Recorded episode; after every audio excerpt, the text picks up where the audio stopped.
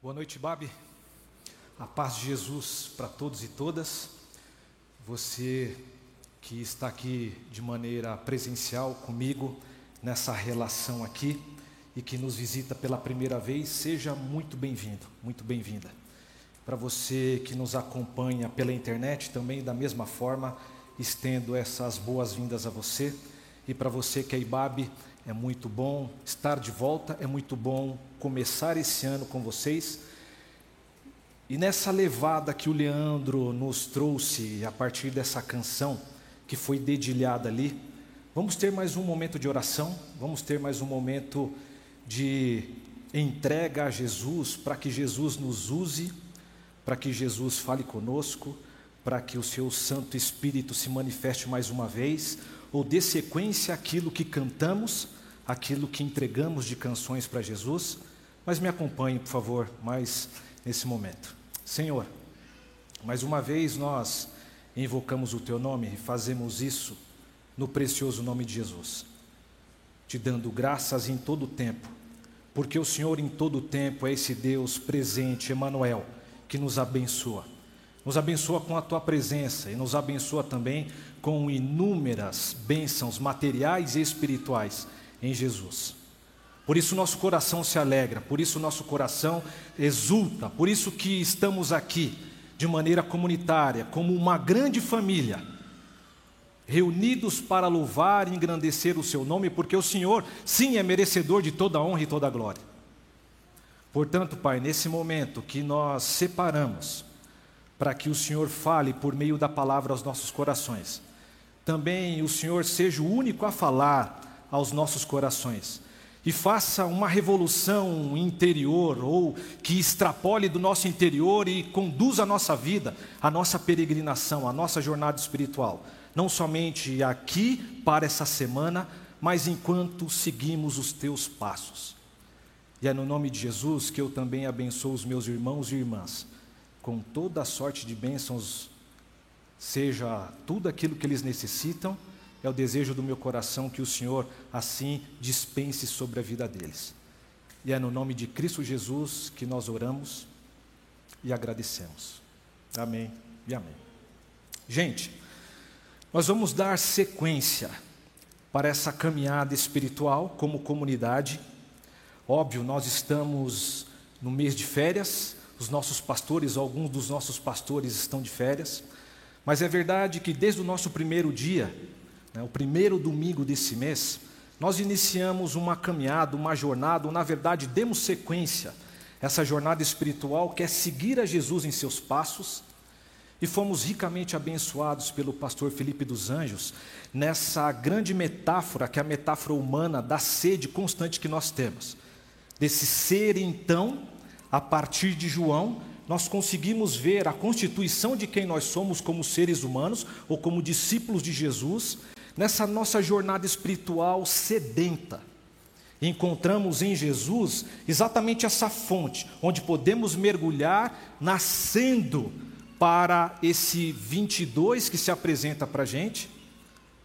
Assim também como vimos com o pastor Cláudio Manhães, a mesa que está posta para nós, dessa mesa que é a superação de todas as polarizações e também marginalizações, porque todos são convidados a estarem na mesa, a pertencerem a essa mesa com o Cristo, que ao mesmo tempo é o pão vivo, e apresenta para a gente a sua nova aliança, com essas implicações profundas enquanto seres humanos na sociedade. E pela manhã também, nessa nossa peregrinação, nesse nosso devir, nesse vir a ser, fomos ricamente abençoados pela Roseni, trazendo essa reflexão também profunda acerca das implicações dessa conexão que temos e começa em Deus e implica exatamente para quem nós somos e nas nossas relações, sejam elas na incidência pública, nesse mundo que vivemos, com toda a criação que existe, bem como também o nosso próximo, porque é indissociável amar a Deus se a gente nega o próximo, então nessa ciranda, nessa relação, fomos convidados a nos conectarmos.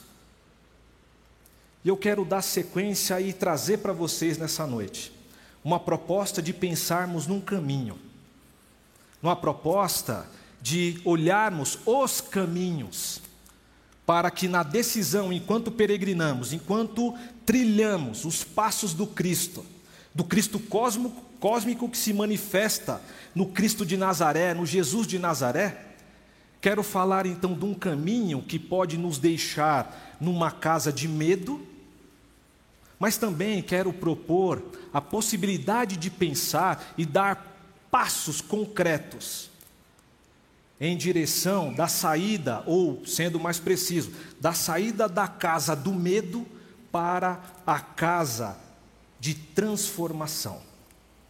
Porque é verdade que Jesus, com o seu amor infinito, transforma os nossos medos, as tristezas, as nossas lágrimas em dança. Mas desse período, da noite escura da nossa alma, para a alegria exultante pela salvação em Jesus, existe um longo e árduo caminho, que é o meu caminho, que é o seu caminho, que é o nosso caminho. Então, nessa noite, eu quero falar um pouco e resvalar um pouco acerca do sofrimento que nós passamos, sobre o peso que está nos nossos corações porque é verdade também que, quando iniciamos a retomada de volta presencial para a nossa comunidade, para essa casa que chamamos de Ibabe, das primeiras celebrações, quando o nosso pastor pediu que se manifestasse todo aquele e aquela, que ao longo dessa pandemia, nesses quase dois anos, perdeu um ente querido, perdeu um amor, ficamos surpresos com a quantidade dos nossos voluntários que se colocaram de pé como manifestação de uma dor profunda. Bem como também você, com os amores que você perdeu, ou as fraturas que te marcaram e marcaram profundamente, talvez, assim como eu, você não conseguiu ainda elaborar as suas perdas. E nesse processo das nossas lágrimas, daquela noite escura que ainda nos visita, para essa realidade que é uma realidade já posta, a realidade do Cristo que se abriu para nós e possibilitou um novo e maravilhoso caminho, esse processo aqui é a nossa peregrinação. E a minha proposta de falar de caminhos, de caminho, de casa do medo para a casa da alegria, do contentamento e da salvação, isso se dá na peregrinação. Não é hoje, não é a partir desse púlpito que vamos resolver e elaborar todas essas dores.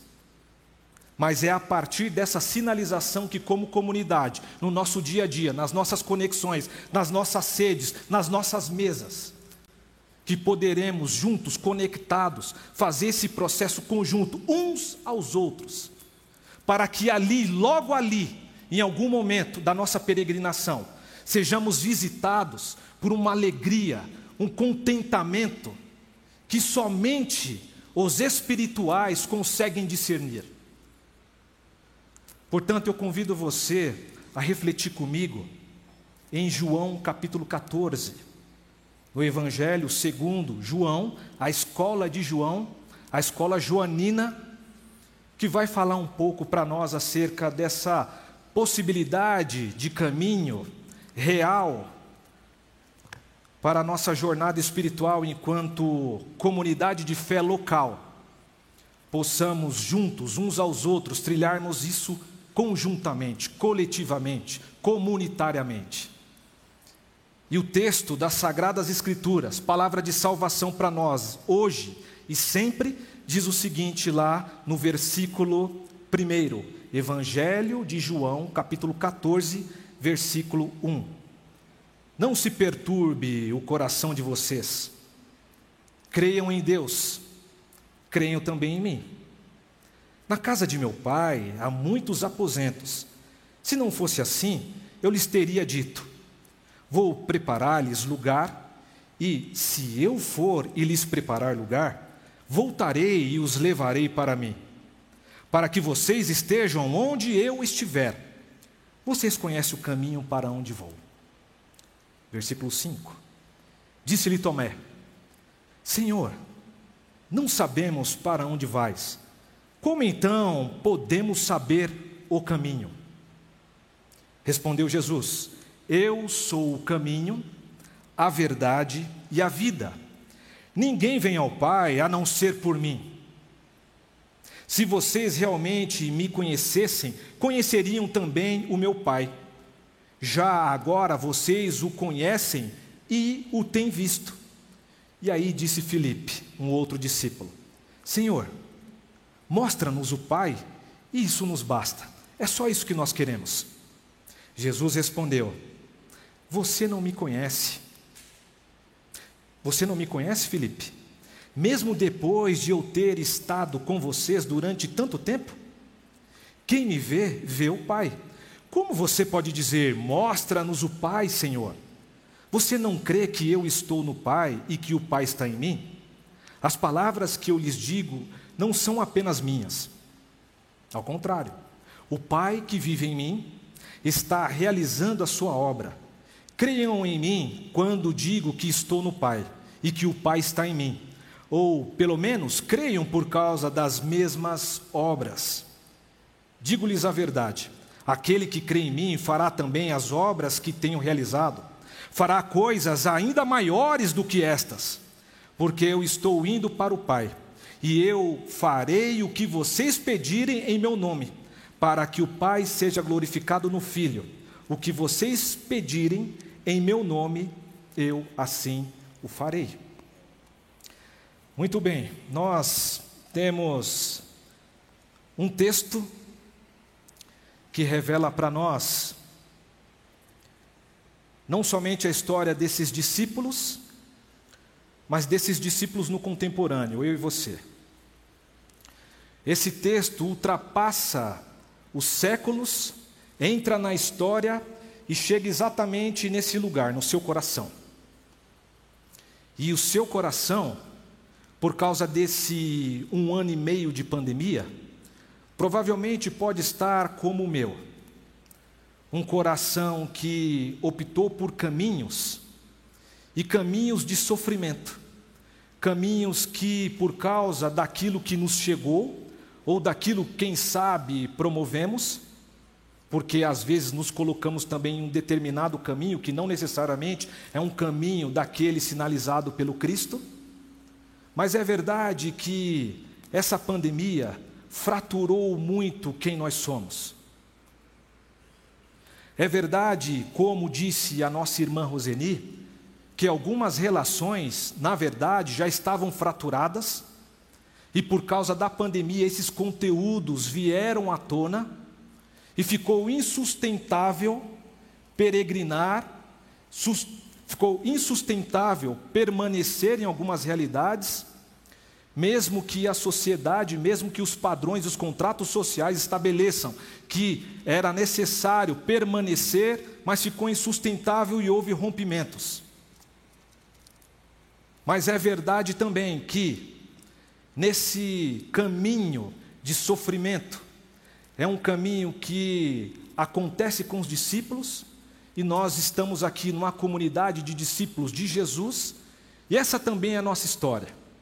Esses também são os nossos dilemas. Porque nós não conseguimos enterrar os nossos mortos. Pastor, eu perdi a minha amada de uma vida. E agora, o que, que eu vou fazer? Pastor, eu perdi o meu trabalho, o meu trampo. Eu sou o único de casa que sustenta essa família. ou as inúmeras fraturas por diversas outras questões que atravessaram você e deixaram você nesse caminho de sofrimento, preso a uma casa que você não quer estar, porque é óbvio, ninguém quer sofrer.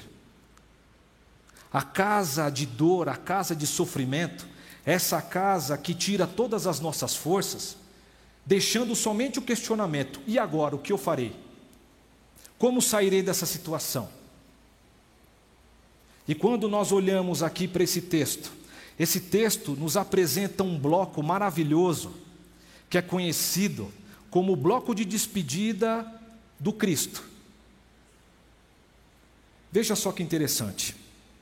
Nós temos uma realidade, o próprio Cristo vem e faz morada entre os homens, mostrando como devemos ser seres humanos enquanto existimos na existência, porque antes éramos bonecos de chumbo ou de barro ou de pano, que peregrinava fazendo todo tipo de sorte de coisas sem ser ser humano de fato, e Jesus, na sua peregrinação com os seus discípulos, em três anos, começa a dizer: Você que era mulher, que antes não era nada, agora você vem para o centro da existência e começa a ser, de fato, um sujeito de direitos e dignidade. As crianças que também eram ou estavam na margem, agora se transformam em parâmetro para os adultos entrarem e sinalizarem o reino, porque o reino, a partir de Jesus, quando Cristo vem e fala, chegou o reino de Deus, e rompe na história uma nova mensagem, uma nova realidade, uma boa notícia, em contraposição à má notícia. E essa má notícia que era mulheres e crianças à margem, a boa notícia é: venham para o centro, sejam gente novamente. Agora, o estrangeiro não é mais estrangeiro, a samaritana agora é filha. Bem como também o Deus que era distante, o Yahvé todo-poderoso, que mandava fogo cair, para os desobedientes, agora é Manuel, é esse Deus presente bem coladinho na gente. E diante então dessa nova realidade que começou a ser experimentada pelos discípulos, e essa realidade que também eu e você já experimentamos, chega o momento dessa caminhada, desse caminho, que o Cristo fala: Pessoal, vou ter que ir embora. E como não se desesperar quando aquele que é o amado da nossa alma vai embora? Como não ficar com o coração pesado diante das maravilhas que foram apresentadas para a gente, para a nossa humanização? Que falando de outro jeito ou de outra maneira ou maneira religiosa, esse processo de santificação que nos faz a semelhança de Cristo em algum momento dessa peregrinação, o Cristo vem e fala no momento da Páscoa onde todos já estavam em Jerusalém, só lembrando que o Cristo adentra em Jerusalém como rei, sentado num jumento, contrariando e provocando as estruturas, até que chega-se então na mesa da ceia, e o Cristo fala: Eu vou precisar ir embora. Um dos seus sai, porque Satanás entra nele, ele vai fazer o que tem que fazer. Um outro é confrontado pelo próprio Cristo dizendo: Você vai me trair, então deixa disso, para com essas afirmações. Imagina você numa ceia que era para celebrar, e é apresentado então uma realidade de saída, de despedida, de um até logo. Como não ficar com o coração pesado diante dessa realidade? Como não ficar com o coração pesado depois de um ano e meio, sem conseguir elaborar as nossas perdas e tendo que voltar para um mundo que não é mais aquele mundo de outrora? Como não ficar com o coração pesado se aquela festa que você estava programado para ir, ou desenvolver, ou fazer, por causa da multiplicação dessa, dessa nova variante, você teve que cancelar os seus contratos, as suas festas, as suas relações. Então, esse é o quadro, que é o meu, que é o seu quadro. É um quadro de caminho de sofrimento porque recebemos notícias, essas notícias transformaram o nosso eu profundo e nós não conseguimos tratar disso ainda. Mas precisamos, porque quando eu mencionei que em outubro, quando trouxemos os nossos voluntários para trabalhar a operação da IBAB para o retorno em novembro, A nossa preocupação ainda continua sendo de que a igreja dos eventos ela precisa ser pausada, porque a igreja terapêutica precisa ser acionada. Porque se não falarmos e elaborarmos as nossas dores, é como uma bomba de tempo que um dia vai estourar na nossa cara. Se não nos conectarmos como comunidade e procurarmos recursos que estão e são infinitos para essa condução de uma casa de sofrimento para uma casa de alegria e contentamento, não vamos sair, vamos ser tapeados. Então, diante disso, diante dessa realidade, diante desse contexto, o Cristo vai e aponta também uma possibilidade para nós, e isso já é vivido, experimentado, mesmo você tendo consciência disso ou não, que a realidade de que o Espírito já está manifestando a cura no nosso meio. Porém, alguns caminhos obstruem, tampam, negam essa ação do Espírito. E eu quero lhes falar então, depois desse preâmbulo, dessa introdução, ou de situar e mostrar a casa que muitos de nós vive e fica se debatendo, que é essa casa do medo, porque o caminho do sofrimento nos levou para cá e nos deixou refém desse medo.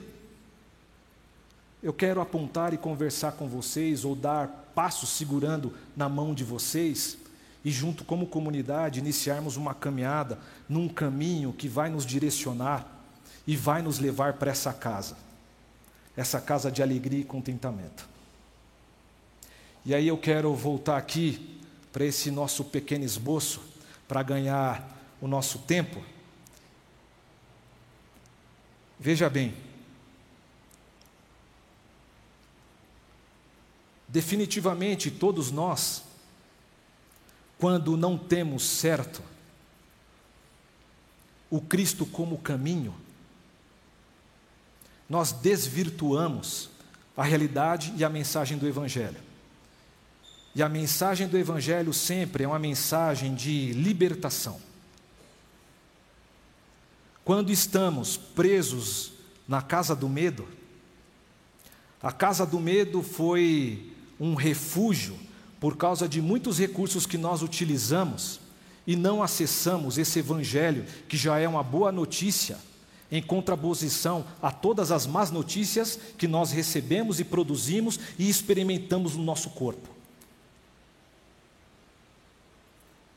E aí o Cristo, como o bendito que é e o amado do nosso ser, ele viu aqui, exatamente nesse momento, nessa ceia, que ele carregou na mão de tinta e falou assim: Poxa vida, deixa eu segurar um pouco a minha onda aqui, porque é um baque tremendo que os discípulos tomaram aqui.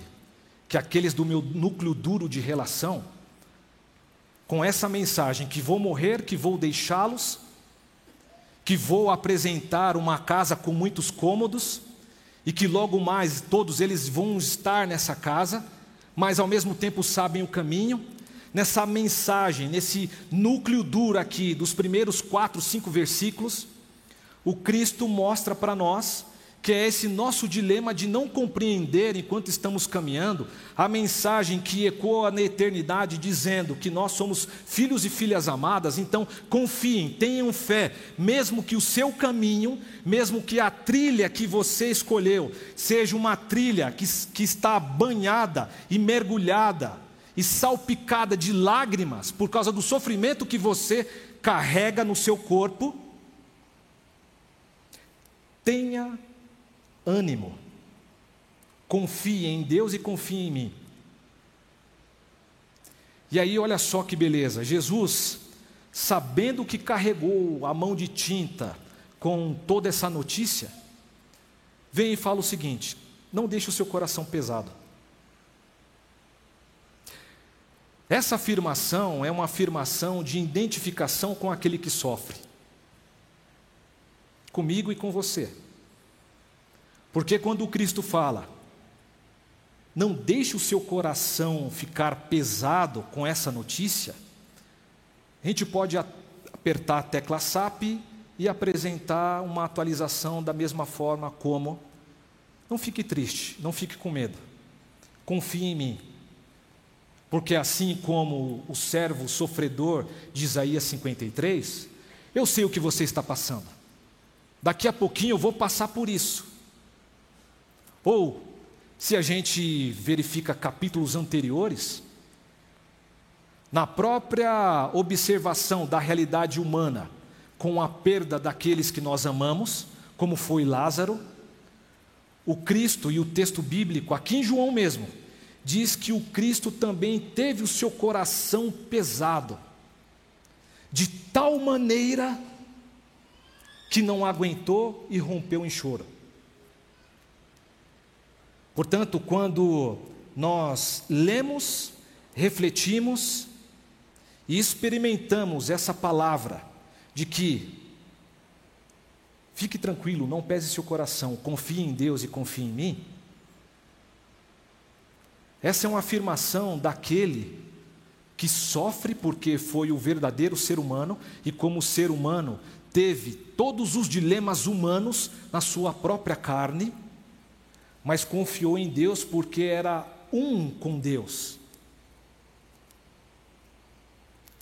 E da mesma forma, o Espírito fala para nós hoje: confie em Deus, confie também no Cristo, porque Ele sabe o que é sofrer, mas não deixou ser capturado para essa casa do medo. Pelo contrário, aponta para a gente, nele mesmo, o caminho que chega para uma casa a casa de Deus.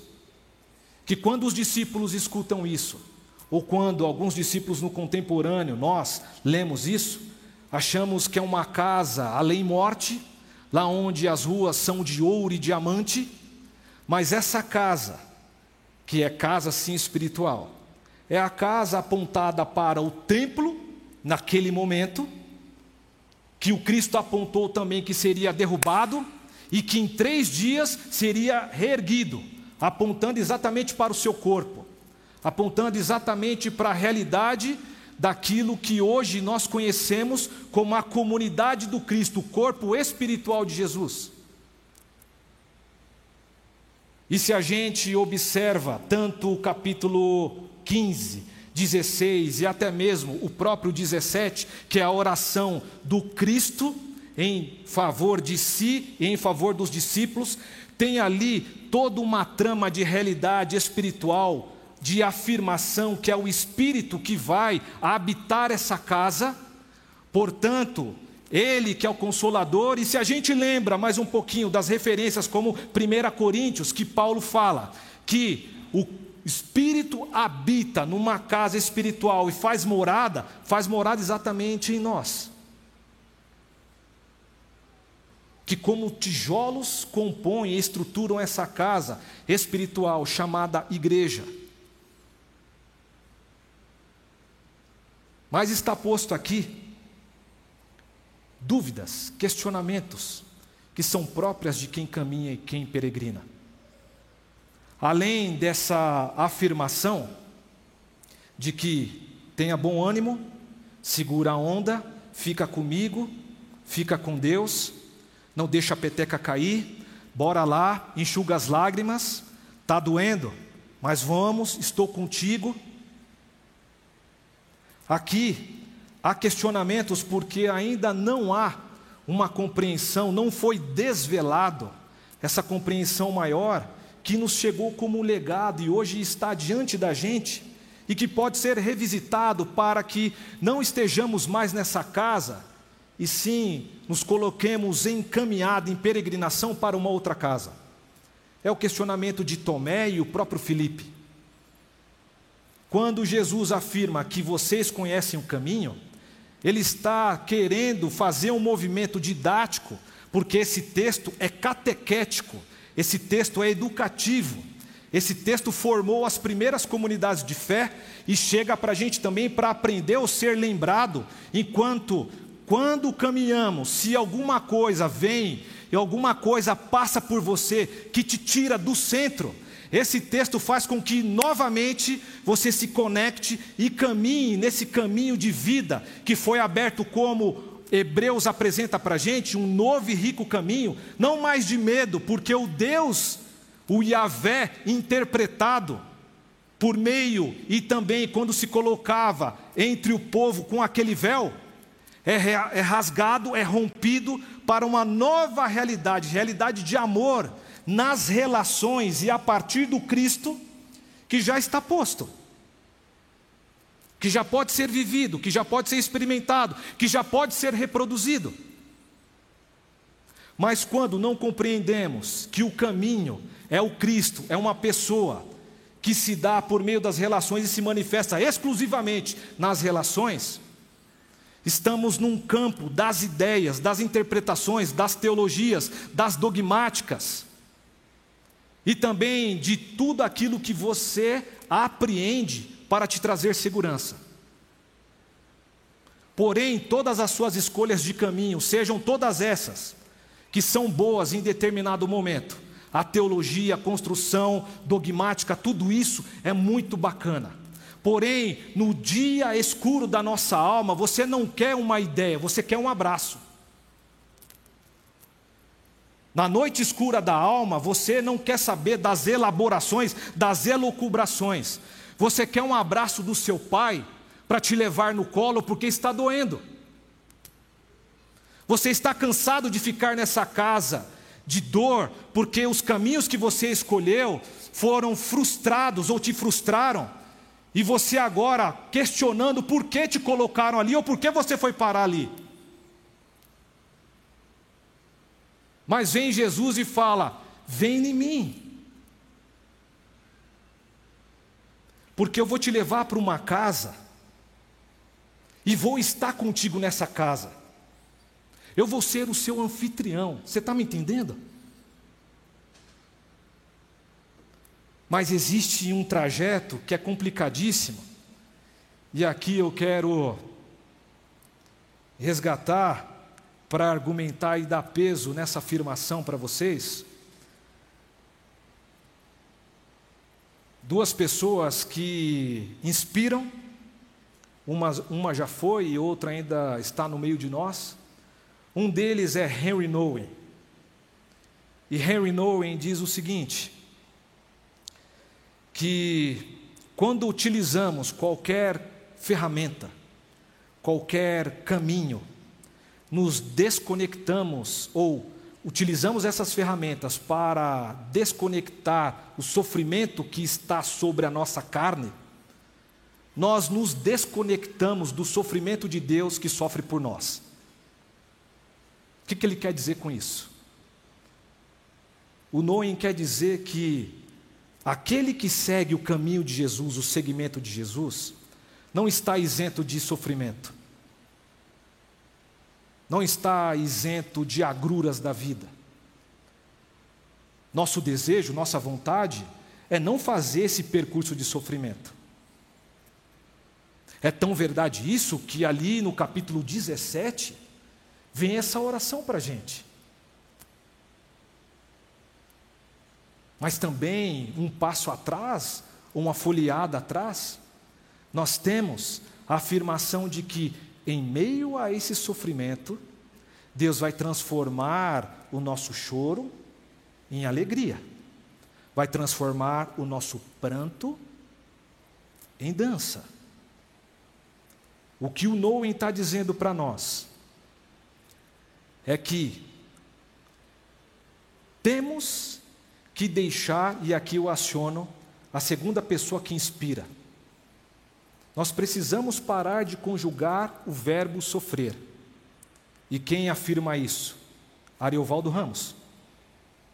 O pastor Ariovaldo Ramos diz que o sofrer é um verbo, mas ele só tem poder quando conjugado. Tecla SAP. O pastor quer dizer com isso que é inevitável que o sofrimento bata na sua porta. Em algum momento vai acontecer. Mas o caminho de Jesus quer dizer o seguinte: como que você vai tratar aquilo que te atravessou? Como é a forma que depois do fato consumado, do trauma, como que você lida a partir disso? Esse é o mistério, esse é o fato, essa é a realidade que muitos de nós, quando estamos exatamente nesse lugar de sofrimento, não sabemos responder. Mas vem Jesus e fala o seguinte para nós: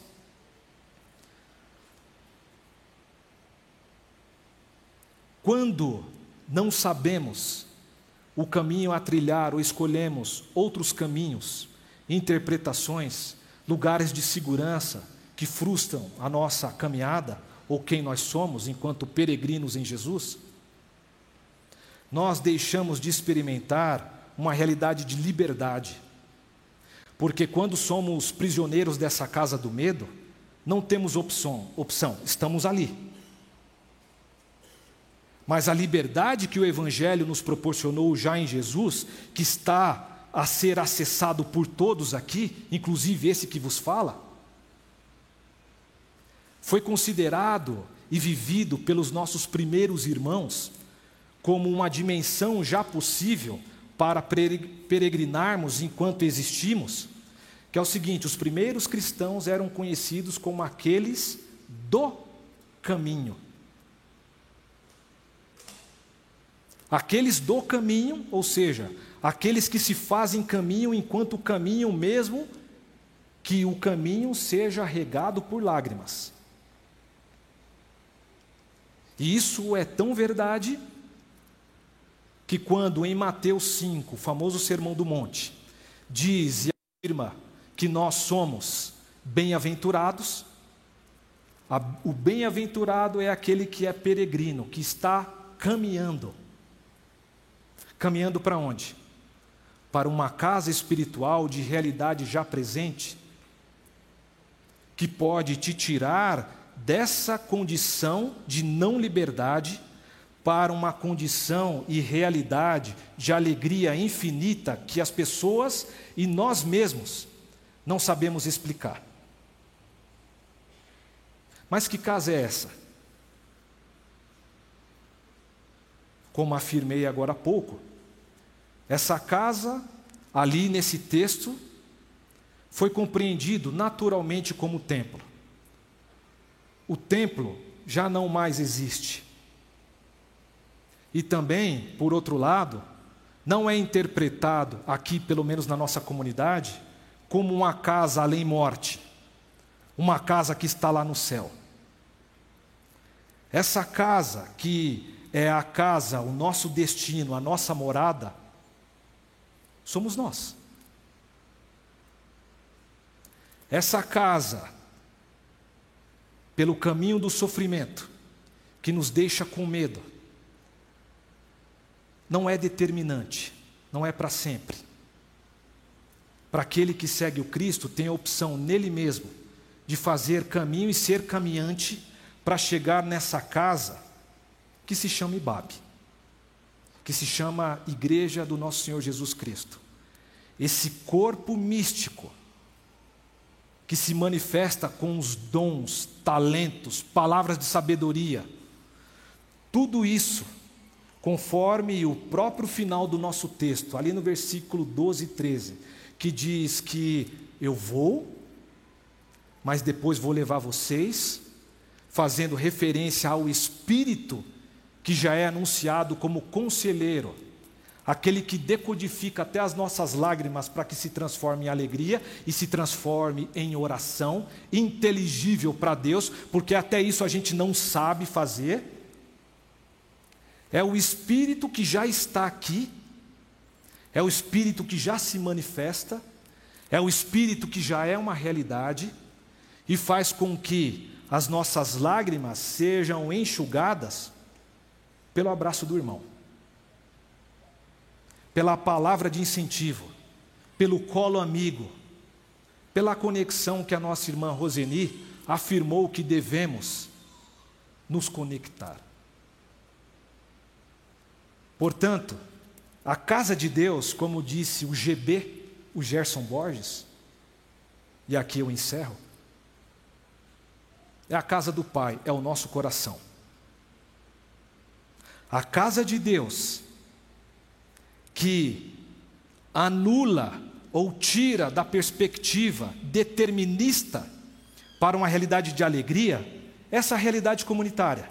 É essa casa, a casa de Deus, em definitivo por meio de uns aos outros, vamos trazendo palavra de ânimo, segurando as cargas uns dos outros, aconselhando uns aos outros, confessando os pecados uns para os outros, até que um dia, até que um momento da nossa peregrinação, as nossas lágrimas não sejam mais aquilo que nos alimenta, mas a alegria que irrompe também pela manhã, como cantamos, pode ser experimentada, vivida, desfrutada, compartilhada, enquanto peregrinamos como comunidade. E Babi, que Deus te abençoe, que Deus te guarde, que Deus te livre de todo tipo de mal. Mas que diante dessa palavra, palavra de Deus, palavra de salvação, há somente um caminho, há somente uma casa, e essa casa é o nosso coração, esse coração aliançado entre aqui, que se manifesta de inúmeras formas, enquanto existimos, enquanto somos uma comunidade que professa com amor e todo o seu ser que Jesus é o caminho, que Jesus é a verdade, que Jesus é a vida. Então, nesse 22 que se inicia, nesse processo de elaboração que nós devemos fazer, confie e caminhe comigo nesse caminho de libertação, de liberdade que nos tira da casa do sofrimento para a casa de alegria. Para que em algum momento a gente faça uma ciranda divinal, como é a Trindade bendita, e possamos dançar alegremente, porque aquilo não dói mais. Porque Jesus sarou as nossas feridas. Que Deus te abençoe mais uma vez e um beijo carinhoso e respeitoso no seu coração. Amém.